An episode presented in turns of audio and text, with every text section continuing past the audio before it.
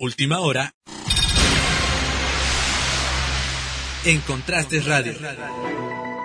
Este es un reporte de última hora. El exgobernador de Puebla, Mario Marín Torres, fue detenido este miércoles en Acapulco Guerrero por elementos de la Fiscalía General de la República y ya es trasladado a Quintana Roo, en donde es requerido por la demanda de tortura que interpuso la periodista Lidia Cacho. De acuerdo con el periodista Ciro Gómez Leiva, Mario Marín se encontraba con su familia en Acapulco cuando fue detenido y será presentante ante las autoridades que ya lo requieren. Cabe recordar que siguen vigentes las órdenes de aprehensión aún en contra del empresario Kamel Y el exdirector de la Policía Judicial, Adolfo Cara, quienes participaron en la ilegal detención y tortura contra Lidia Cacho. Informó para Contrastes Radio Dulce Gómez que tenga una buena tarde.